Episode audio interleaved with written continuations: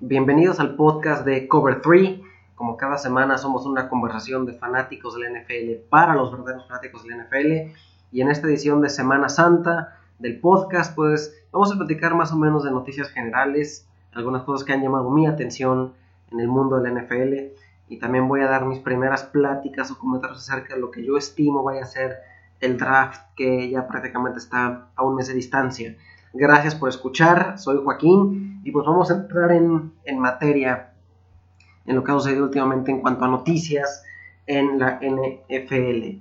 Eh, no, no las tengo en ningún orden en particular, simplemente las voy comentando conforme me acuerdo de ellas.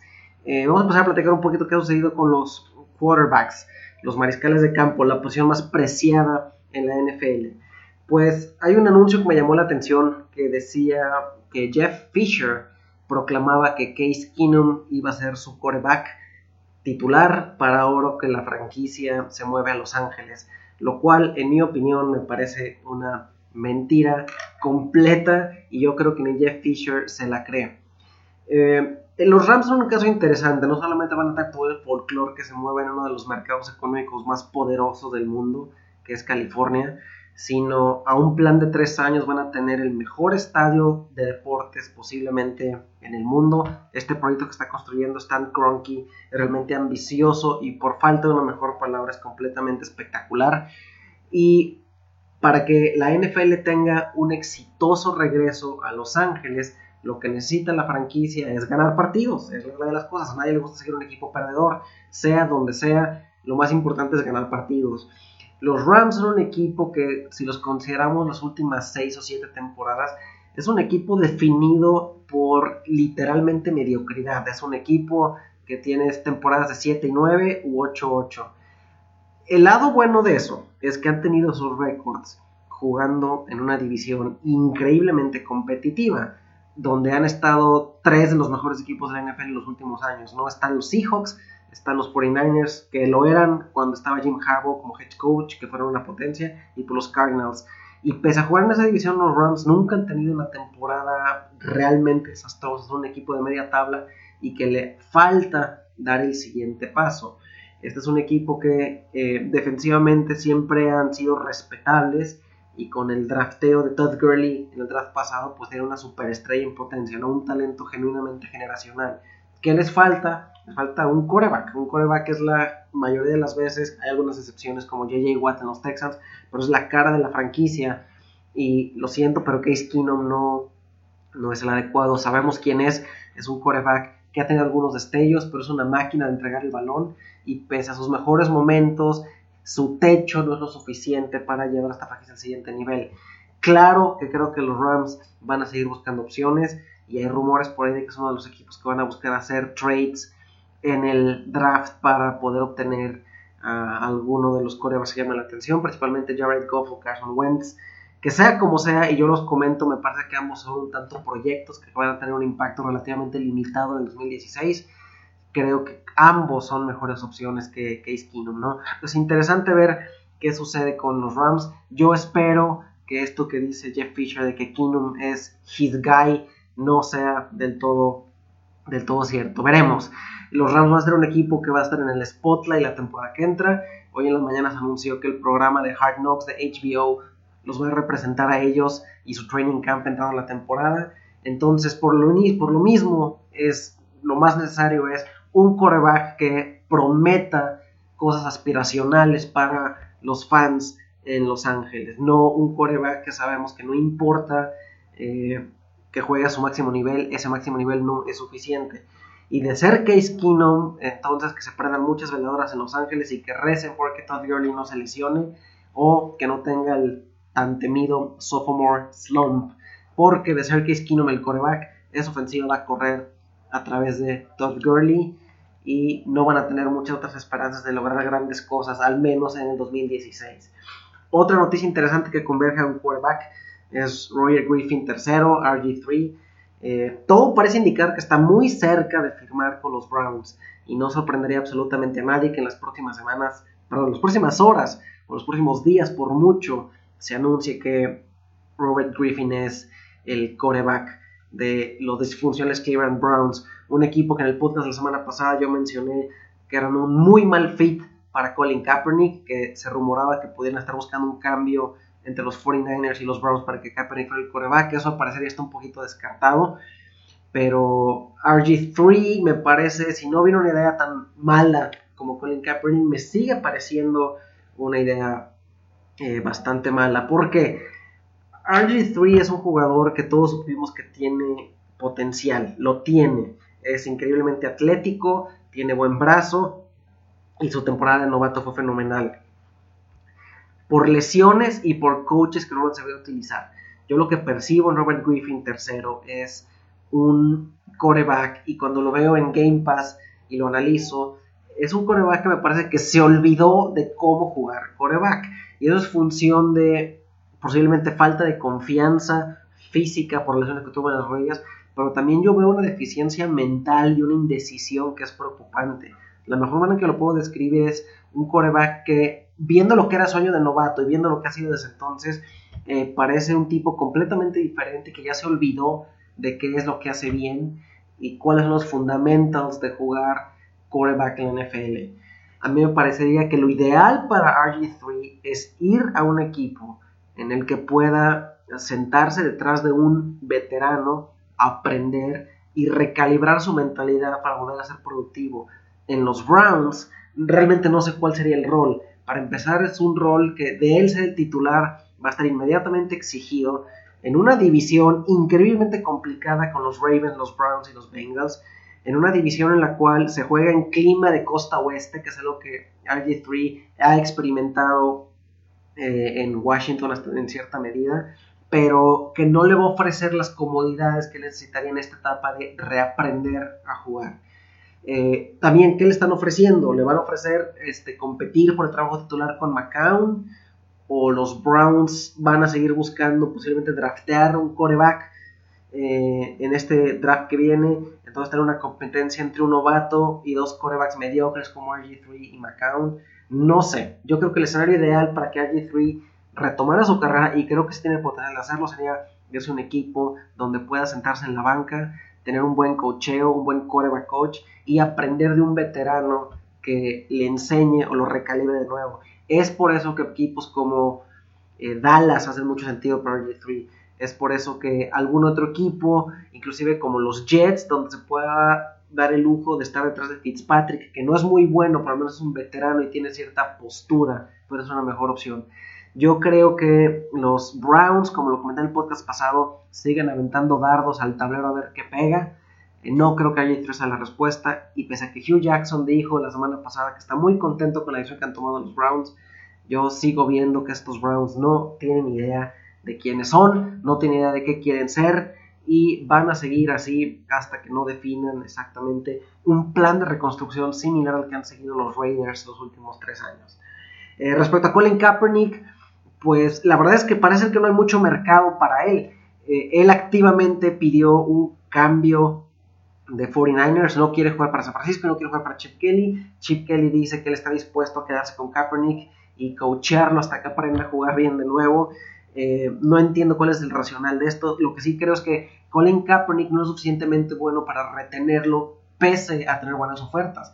Yo lo que creo que está pasando es que no hay un mercado activo para Colin Kaepernick y creo que los equipos que han indagado por él y que sí pudieran estar interesados en un cambio pues posiblemente no están dispuestos a pagar el precio y están dispuestos a conformarse con las opciones que ya tienen. Eh, parece que los Broncos o hacen un movimiento en el draft para poder obtener a un quarterback o inclusive se conforman con Paxton Lynch o de plano confían en su defensa y juegan con Mark Sánchez. Eh, los Browns al parecer ya están viendo en otra dirección con RG3. Eh, pues yo no creo que haya mucho mercado para, para Colin Kaepernick. Eh, de quedarse en San Francisco va a ser una situación bastante complicada y bastante delicada porque ya hay cierta animosidad entre él, el coach, y Trent Balky, el general manager. Veremos cómo sucede, pero mi pronóstico con la información que tengo ahorita es que Colin Kaepernick se queda en los 49ers y ya veremos cómo se desenvuelven las cosas durante la temporada regular. Otro equipo que está definiendo qué hacen con quarterback, los Jets y Ryan Fitzpatrick eh, al parecer, si hay negociaciones y hay interés de ambas partes. Lo que sucede es, yo creo que los Jets no quieren pagar tanto como Fitzpatrick espera. Eh, los Jets tienen un buen core, fueron un buen equipo la semana pasada, tienen buen talento y saben que con Fitzpatrick con ciertas adiciones como Matt Forte pueden ser un poco competentes. El detalle con Fitzpatrick es que en el momento clave se puede derretir, como sucedió en la campaña pasada. Eh, y regreso a mi punto cuando estaba hablando de Case Keenum. Hay corebacks que son funcionales y que te producen hasta cierto punto, pero en su máximo nivel, su techo no es lo suficientemente alto para ganar. Y eso es el prospecto que enfrentan los Jets de quedarse con Fitzpatrick. Pero la realidad de corebacks en la NFL es hay mucha demanda y muy poca oferta. Los corebacks genuinos de franquicia, estoy hablando de Brady, estoy hablando de Russell Wilson, estoy hablando de Cam Newton, estoy hablando de Eli Manning, de Drew Brees, de Philip Rivers, esos están en sus equipos y no se mueven. Inclusive Peyton Manning jamás hubiera salido de los Colts de no haber sido por la combinación de la lesión en el cuello y que Andrew Locke era el prospecto que salía del colegial, ¿no? Entonces los corebacks de franquicia están quietos y dos van a estar quietos el resto de su carrera por ahí. El, el resto de los equipos en realidad tienen o corebacks malos de plano o tienen corebacks que yo llamo de transición, corebacks que te van a dar 9, 10 victorias, pero que a la hora de la hora no son suficientemente buenos para, para el siguiente paso. No creo que los Jets están apostándole a ese prospecto y si pueden eh, tirarle a lo que hicieron los Broncos la temporada pasada de tener un coreback mediocre o tirándole a malo, ya sea en Brock Osweiler y Peyton Manning, y ganar con una super defensiva, pues están más cerca de ser eso con Fitzpatrick que de ser un equipo que el coreback es la diferencia. Vamos a ver qué sucede. Yo creo y pronostico que últimamente Fitzpatrick se queda con los Jets y eh, Matt Forte se vuelve una pieza esencial en la ofensiva de, los verdes en Nueva York.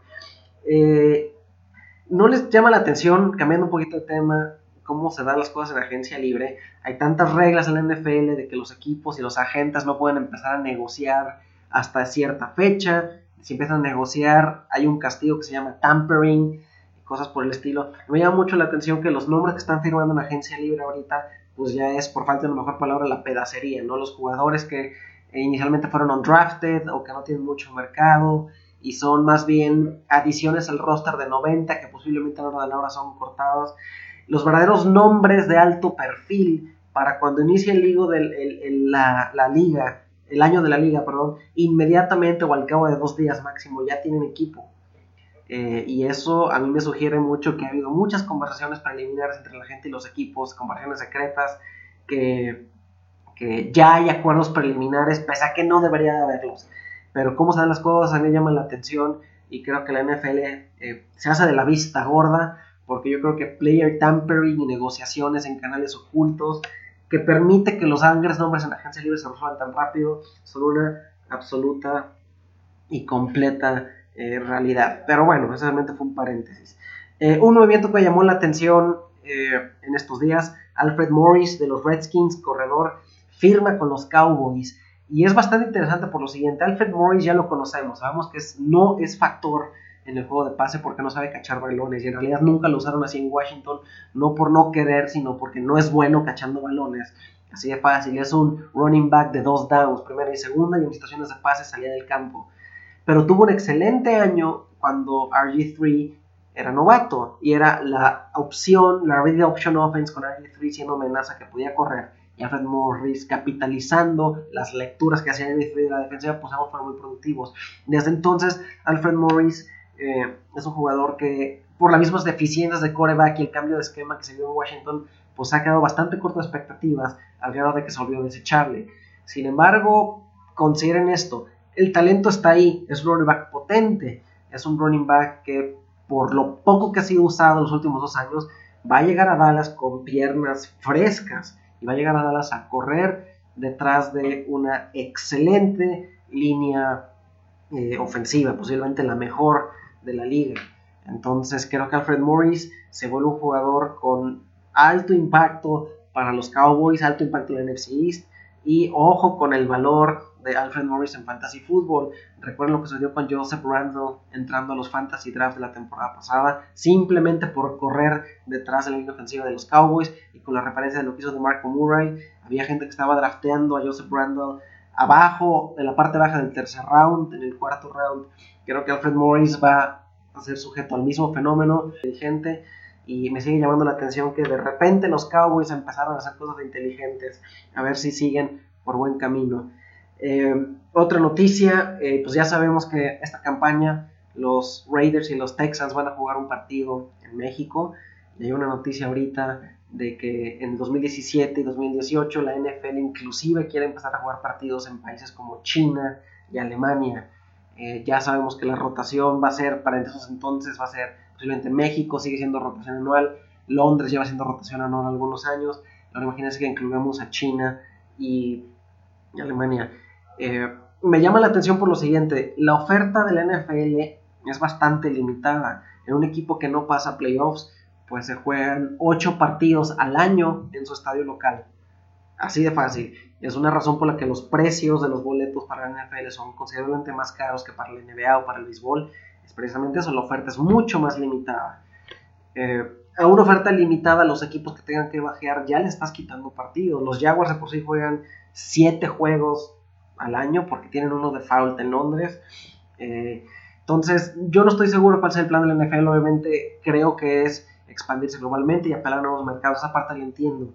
La parte que no veo claro es qué piensa hacer la NFL con los estadios locales que de por sí ya no se llenan y que ahora les estás quitando partidos. Creo que es una receta que se puede prestar para problemas más adelante, más ahora que la experiencia de un partido de americano por televisión de alta definición se está volviendo mejor eh, y más ahora como alternativas como Game Pass y otras cosas que te permiten ver los juegos on demand, si bien diferidos, eh, los puedes ver en forma condensada y acceder a funcionalidades como repeticiones que tú des al gusto, etc. Entonces, creo que la NFL retirando partidos de local para equipos que de por sí batallan en llenar los estadios, creo que puede ser una propuesta un tanto peligrosa. Pero bueno, sea lo que sabe hacer la NFL es hacer billetes, si hay algo para lo que Roger Goodell ha sido un genio, es para hacer billetes, entonces vamos a darle el beneficio de la duda, pero, pero pues me llama la atención, yo creo que deben de proteger un poquito más los, eh, los estadios locales de los equipos que no tienen tanta audiencia. Pero bueno, solamente fue otro, otro comentario. Vamos a platicar un poquito del draft. De, voy a dar nada más los primeros 10 equipos y voy a dar algunos comentarios de qué creo que deberían de hacer y pues así te mencioné algunos prospectos y ya con eso terminamos este podcast porque pues mañana es Semana Santa y yo también quiero tener un poquito de descanso. Pues el primer pick del draft, para entrar directamente en materia, lo tienen los Titans, todos sabemos, los Titans que han hecho ruido recientemente firmando a DeMarco Murray y la temporada pasada draftearon a su coreback que esperan ser de franquicia en Marcus Mariota. Entonces es un equipo que tiene espacio para mejorar en skill position players, pero la vieja fórmula de draftear el balón hacia afuera dicta que eh, ellos necesitarían o les convendría utilizar el top pick overall eh, en un liniero ofensivo, ¿no? Generalmente eso es eh, la recomendación. Cuando tienes un corredor, tienes receptores decentes, tienes coreback, ahora se empieza a construir el foundation para protegerlos. La opción obvia para los Titans sería un, un tackle, un offensive tackle para jugar en la línea ofensiva. Y al parecer no hay mejor en este draft que Laramie Tonsil de Mississippi. Casi casi estoy seguro, si yo tuviera que apostar, ese va a ser el primer pick. Eh, simplemente es un equipo que lo necesita, es un excelente candidato y cumplen el adagio de draftear hombres linieros grandes en los primeros tres rounds. Tienen el primer pick que no creo que nadie vaya a pagar el precio de rescate por cambiarse. Entonces creo que de quedarse los Titans con el primer pick overall y no necesitando skill position players, creo que Jeremy Tonsil de Mississippi se iría a los Titans. El segundo pick lo tienen los Browns. Los Browns históricamente han sido activos el día del draft. Si Browns está buscando un coreback, y yo creo que deberían de hacerlo, no me sorprendería que se quedaran el número 2 y que buscaran a Carson Wentz o inclusive a Jared Goff. Entre los dos, Wentz posiblemente sea la mejor alternativa para los Browns.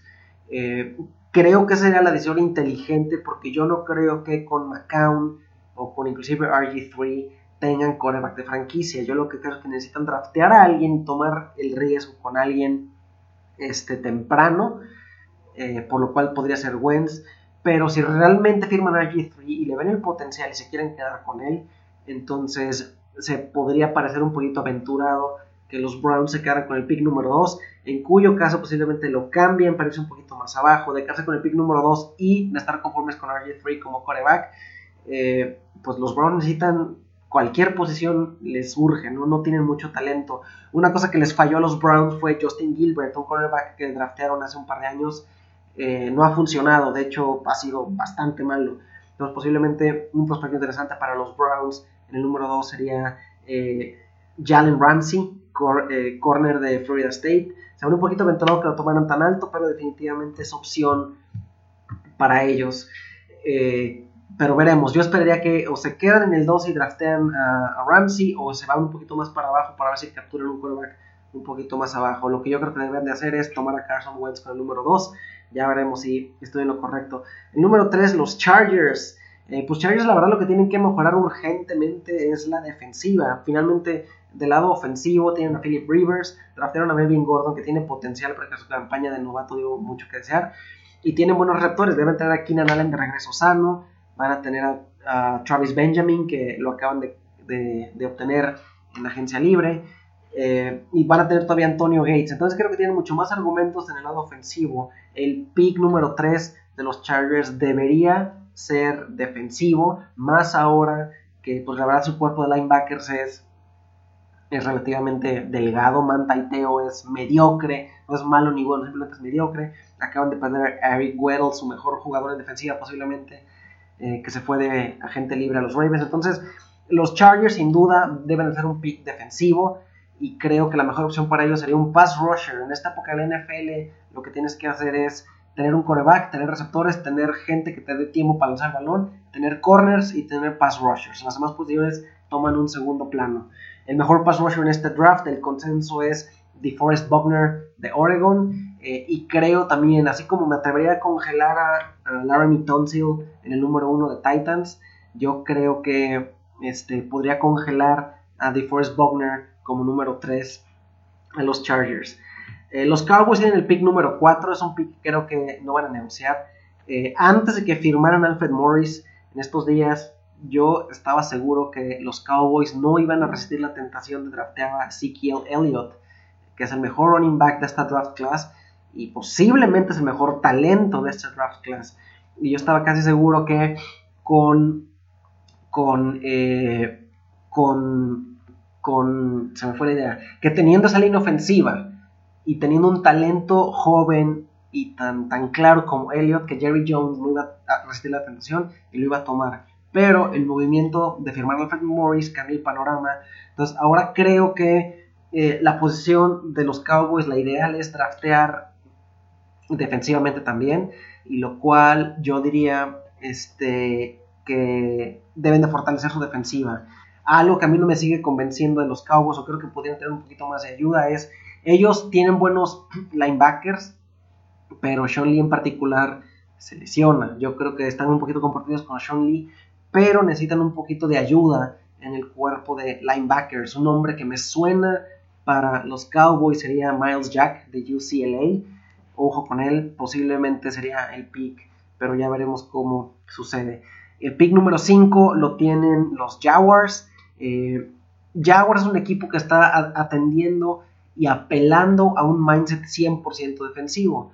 Vimos ya el tipo de, adquisiciones que hicieron en agencia libre y vimos que esta filosofía que están siguiendo los Jaguars se parece mucho a la que estaban siguiendo los Seahawks hace un par de años. Construye la defensa eh, y úsala a la mejor de sus habilidades. Pese a que ahora intentado hacer, ya han traído jugadores, acaban de firmar a Malik Jackson, creo que la ofensiva de los Jaguars está un poquito mejor. Ya tienen coreback, tienen buenos receptores, tienen un buen corredor joven. Entonces creo que este pick debe ser defensivo y creo que algo ideal y que se acopla totalmente la filosofía de este equipo sería Joey Bosa de Ohio State, el mejor, o entre comillas, el consenso mejor defensive end de, esta draft class. Creo que Joey Bosa pudiera ser la opción más atractiva para los Jaguars. Eh, el sexto número pick lo tienen los Ravens. Eh, Ravens creo que tienen que enfocarse un poquito en mejorar su línea ofensiva. Eh, la temporada pasada, pues no solamente la lesión de Flaco no, tuvo, no fue necesariamente algo que tuvo que ver con esto, pero los Ravens tampoco nunca pudieron despegar el juego terrestre y creo que un buen hombre, un buen línea ofensivo va a ayudarles bastante. Ojos que figuran para aquí, chequen a Ronnie Stanley de Notre Dame, posiblemente les vaya a, a mucho a los Ravens, pero yo espero que Ravens se vaya efectivamente por un línea ofensivo, que pudiera ser, eh, que pudiera ser también Jack Conklin de Michigan State. Alguno de esos dos. ya veremos. Los 49ers tienen el pick número 7. Eh, aquí 49ers pues necesitan también varias piezas, inclusive necesitan skill position players porque no tienen ningún, eh, ningún, receptor, ningún receptor que inspire, inspire mucha confianza y la verdad es que la defensiva también deja mucho que desear. Eh, sin embargo, y considerando la situación que tiene con Colin Kaepernick, yo casi estoy seguro que los 49ers van a tratear un coreback. Entonces, dependiendo de lo que hagan los Browns, creo que en el pick número 7 pudieran irse Jared Goff o Carson Wentz, alguno de esos dos. Creo que Chip Kelly quiere empezar de nuevo y quiere forjar su propio coreback y un novato que tiene buenos fundamentos y que es un, seguramente un proyecto, creo que es lo más adecuado para los 49ers. Entonces yo espero a Jared Goff o a Carson Wentz en San Francisco. Eh, con el pick número 8, eh, las Philadelphia Eagles, pues un equipo que está en franca reconstrucción, la verdad. Este, algo curioso con Eagles es que yo creo que van a utilizar a Sam Bradford como currency para algún cambio el día del draft. ¿Por qué? Doug Peterson pasó tiempo como coordinador en Kansas City y trabajó mucho con Chase Daniel el coreback suplente de Alex Smith. Doug Peterson ahora es el head coach de Eagles y uno de sus primeros movimientos fue traerse a Chase Daniel a Filadelfia. Y el dinero que le dieron a Chef Daniel no es el dinero que le das a un coreback que esperas que se siente en la banca tres años. Es un dinero significativo y que sugiere que esperen que Chase Daniel juegue, inclusive que sea titular. También Eagles acaba de extender el contrato de Sam Bradford, pero yo la razón que creo que lo hicieron es, es mucho más atractivo cambiar a un jugador que ya tiene un contrato al menos por dos años y que como parte del cambio tú absorbes el contrato ya sabiendo cuál es, que absorber un jugador que va llegar a free agency y que en free agency el precio de firma sube bastante. Entonces yo creo que todo lo que está haciendo Filadelfia es calculado y creo que el día del draft van a cambiar a Sam Bradford a uh, algún otro equipo para obtener más picks o por algún otro jugador de quedarse eh, así como están las cosas. Si estoy en mi teoría, estoy equivocado en mi teoría, busquen a Filadelfia eh, drafteando skill position players. Eh, si Ezekiel Elliott no se va, esto es un buen spot para que salga. Busquen a Threadwell, la cuenta de de Mississippi, Ezekiel Elliott de Ohio State, running back, wide receiver y running back respectivamente. Creo que son buenas oportunidades para aquí. creo que definitivamente el pick de Eagles va a ser ofensivo perdieron a DeMarco Murray, están reconstruyendo la ofensiva, entonces Elliott o Threadwell podrían ser las, alternativas para Eagles con el pick número 8. Con el pick número 9, los Buccaneers, eh, pues los Buccaneers creo que se han enfocado mucho en la ofensiva, el pick debe ser defensivo, draftearon a James Winston la temporada pasada, extendieron el contrato de Doug Martin, tienen a Mike Evans, tienen a Vincent Jackson, tienen a Austin Safarian Jenkins, tienen buenos skill position players, tienen una ofensiva que va a tener potencial, ellos necesitan reparar la defensiva. También creo que es un equipo que va a buscar cornerback en particular. Eh, un nombre que figura aquí es Vernon Hargraves de Florida. Pero si los Browns dejan pasar a Jalen Ramsey, posiblemente la opción para los Buccaneers sea eh, eh, Ramsey. Pero los Buccaneers definitivamente va a ser defensivo. creo que están decentes en linebacker y en la línea. Eh, no hay buenos safeties en este draft, no safeties que valga la pena draftear en el primer round. Entonces creo que el pick de los Buccaneers va a ser cornerback y esos dos son los que, eh, los que yo considero el día alternativas.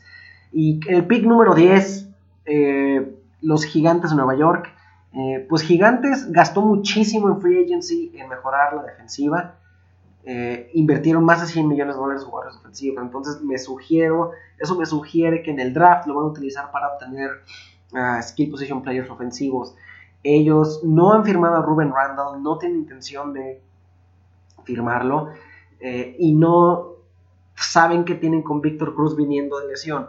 Adicionalmente tienen running backs que dejan mucho que desear, pero mucho que desear. Eh, la verdad es que Rashad Jennings es un veterano que es decente, pero nunca es un game changer. Andrew Williams es uno de los corredores más deficientes de la NFL. Eh, Shane Vereen no parece que nunca se acopló al esquema de Ben McAdoo. Lo van a retener, pero no creo que va a ser productivo. Entonces, creo que Gigantes debe de irse por un eh, running back o por un wide receiver para acompañado del Beckham Jr. Y creo que lo que van a hacer los Gigantes va a estar muy amarrado a lo que hagan eh, las Águilas de Filadelfia. si Filadelfia draftea a Ezekiel Elliott, pues creo que Gigantes va a considerar a la Quan Treadwell en el número 10 de Mississippi, pero si Filadelfia se va por Treadwell, eh, creo que Gigantes pudiera tomar a Ezekiel Elliott con el número 10. Como ya comenté, es un equipo que va a enfocarse en la ofensiva porque sus esfuerzos en free agency se fueron al lado defensivo del balón. Pero bueno, solamente 10 picks para ustedes. Eh, voy a ver si en el podcast la semana que entra hago el resto del draft o hago el draft completo, ya no deteniéndome justamente lo sino darlo por completo. Ya veremos qué se me ocurre. Pero sí quería darles un poquito de, intro a lo que figura para este draft que llega ya en el mes de, de abril, que está a la vuelta de la esquina. Con esto me despido por hoy. Sigan escuchando el podcast, apóyenlo. Recuerden que ya estamos también disponibles en Stitcher. El podcast de Cover 3 está creciendo, estamos abarcando más plataformas. Pronto habrá anuncios muy padres sobre esta plataforma, estén al pendiente. Recuerden que somos una, una conversación de fanáticos del NFL para fanáticos del NFL. Estamos en arroba cover3-mx en Twitter. Saludos a todos. Que pasen buena Semana Santa. Platicamos la semana que entra.